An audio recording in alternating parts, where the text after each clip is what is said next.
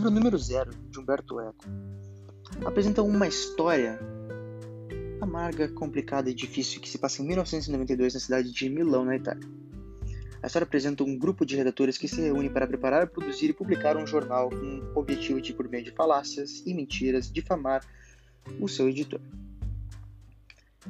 Humberto Eco coloca Colônia, Colonna, um homem de 50 anos, solteiro que não tem filhos e nem educação, como centro e personagem principal da história.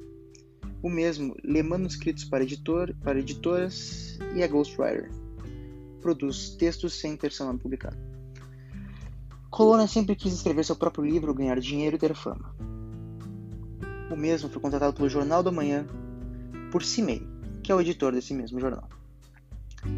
Cimei admite que o jornal é uma farsa e as edições do próprio jornal servirão ao comendador Vimercati. O comendador Vimercati faz tudo isso para tentar entrar em um clube de finanças com grandes bancos, muito dinheiro envolvido e grandes jornais. Por isso, ele resolve contratar tal redação para elaborar 12 números zeros. Um novo diário disposto para dizer a verdade sobre todas as coisas. Assim que o comendador demonstrar que pode colocar em dificuldades, o clube de elite ganhará a licenciatura e o jornal acabará. Os redatores do jornal são Cambria, Lucide, Palatino, Constanza, Maia, Fresia, Romano e o próprio Colono. Colônia e Maia acabam se apaixonando num amor muito bonito de verdade, que talvez poderia ter sido mais explorado pelo escritor.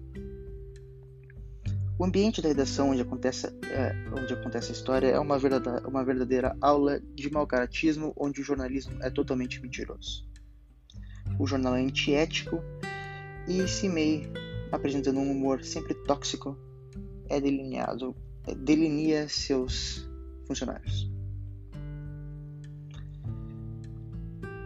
O patrão rico e misterioso de Colônia além da história passar-se em 1992, realmente sempre faz referências à operação, à operação Mãos Limpas, um sistema político italiano naquela época que veio reconfigurar quando Berlusconi, empresário milionário, se tornou primeiro-ministro da Itália, cargo que ocupou pelas duas épocas seguintes.